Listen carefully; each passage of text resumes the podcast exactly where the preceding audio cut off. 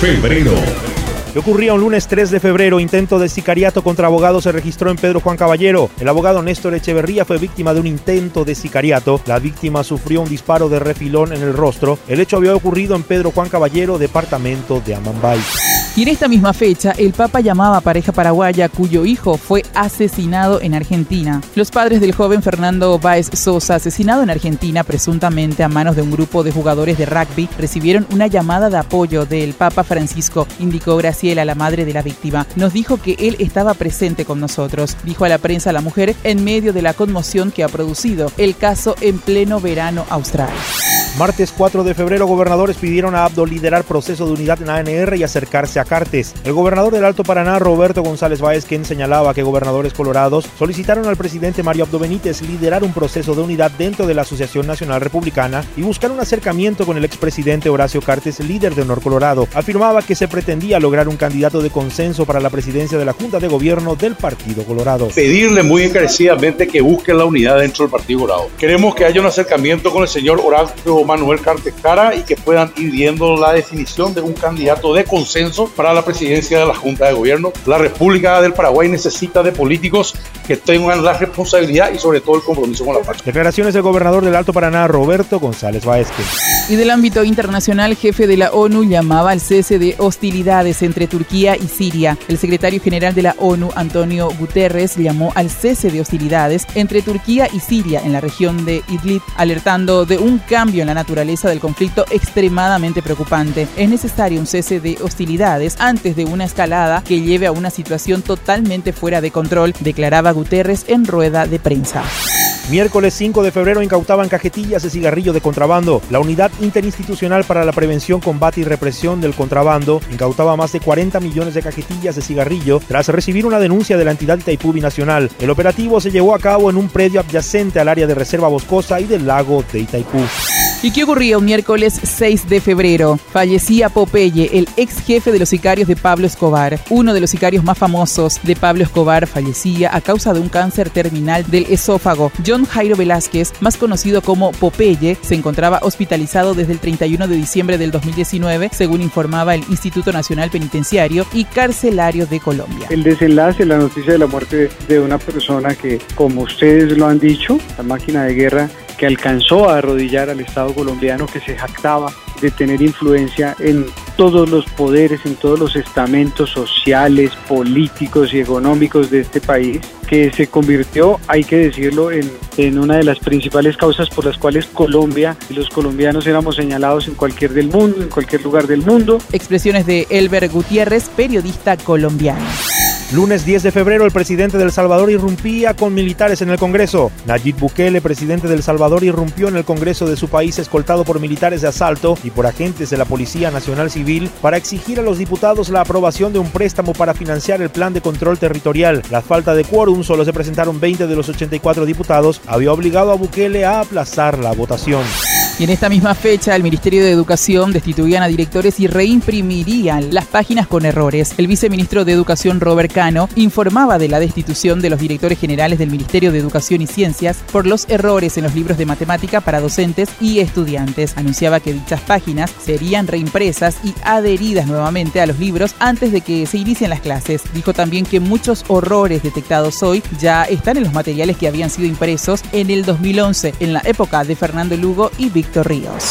Martes 11 de febrero buscaban unidad colorada con operación cicatriz. El dirigente colorado José Alberto Alderete, intermediario entre el presidente Mario Abdo Benítez y el expresidente Horacio Cartes, líderes de los dos principales movimientos internos del Partido Colorado, señalaba que las conversaciones en la Asociación Nacional Republicana para eventuales consensos en las candidaturas municipales no incluirían ningún pacto de impunidad. El presidente de la República, Mario Abdo Benítez, me dio a mí toda la confianza para articular vía el partido, vía presidente del partido, que no lo digo yo, dice el estatuto partidario, es la voz y representa al partido. Declaraciones del dirigente colorado José Alberto Alderete.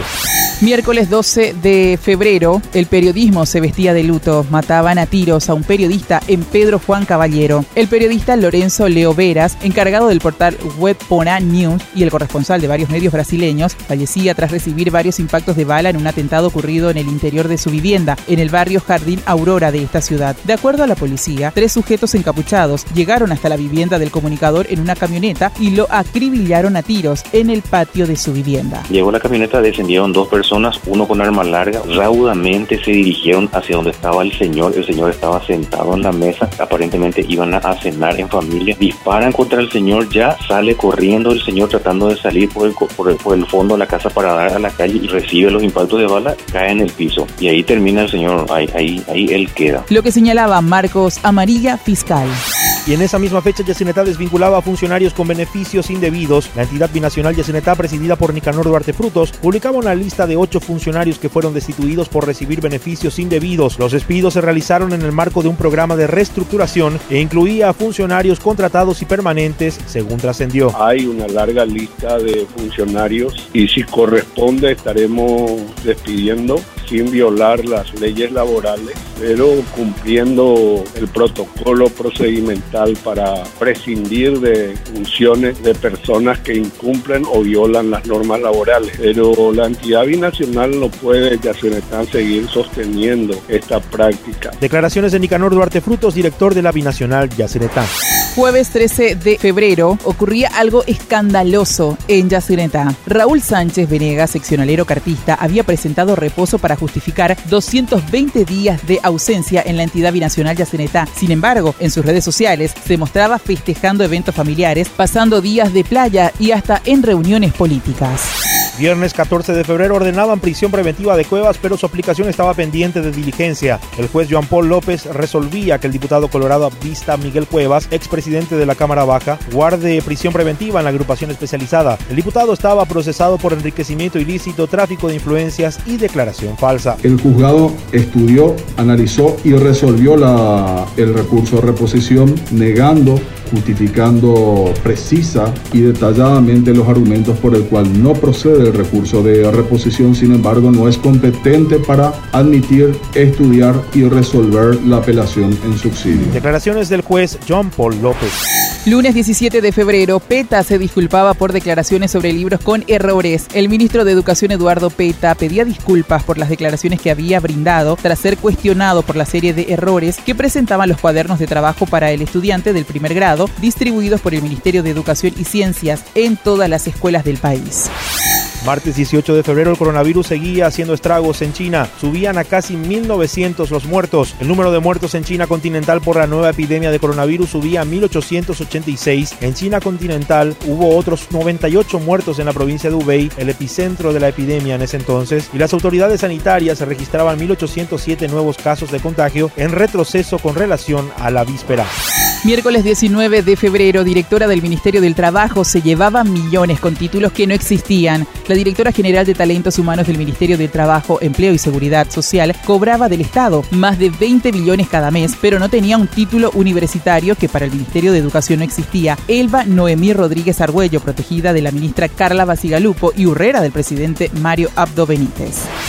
Y en esa misma fecha denunciaban al PLRA por falsificar varias facturas. Una denuncia contra el Partido Liberal Radical Auténtico, presidido por Efraín Alegre, por presunta falsificación de facturas emitidas durante la última campaña proselitista, era presentada ante la Fiscalía y el Tribunal Superior de Justicia Electoral. Por su parte, Óscar Urué, viceministro de Tributación, confirmaba que Alegre había rendido gastos de la última campaña electoral con 18 facturas inconsistentes, en su mayoría clonadas y en menor medida falsificadas. Y en principio lo que encontramos fueron facturas falsas facturas clonadas, ¿verdad? Y hay que determinar quién fue el que mintió, ¿verdad? Porque puede ser que hayan utilizado como gastos de campaña, como también ellos pueden haber comprado y el que el que vendió supuestamente declaró otra cosa. Declaraciones de Óscar Urué, viceministro de Tributación.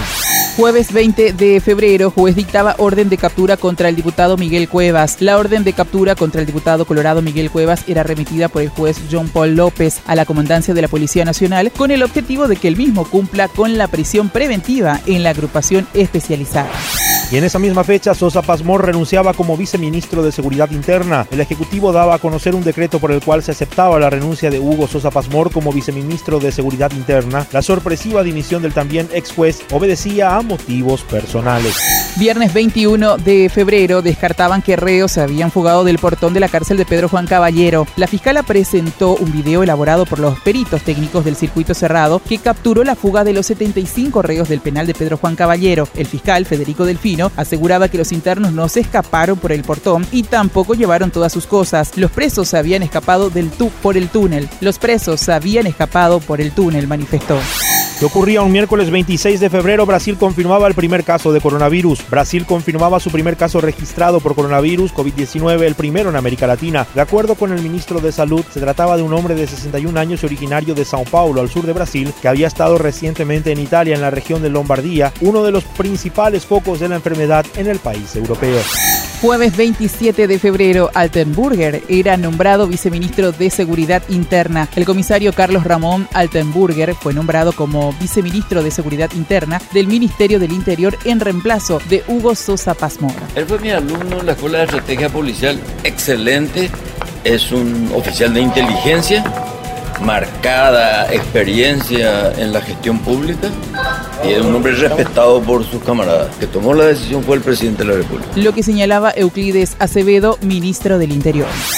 Siguiendo con el plano local, tema Metrobús, Motangil presentaba dos demandas de arbitraje contra Paraguay. La compañía portuguesa Motangil había notificado al gobierno paraguayo con dos demandas de arbitraje internacional relacionadas con el proyecto Metrobús, una de inversiones y un arbitraje ad hoc con sede en Chile, una red de carriles para autobuses en Asunción que fue finalizado por el gobierno paraguayo con la pretensión de volver a licitar la obra en 2020 tras un nuevo estudio de infraestructura. Entonces, hoy día tenemos dos pedidos de ellos de arbitraje ya iniciados, uno ante la Comisión, eh, ante la Cámara de Comercio Internacional y el otro ante el CIADI. Uno demanda por un arbitraje comercial y uno de inversión. Declaraciones de Sergio Cosia, Procurador General de la República.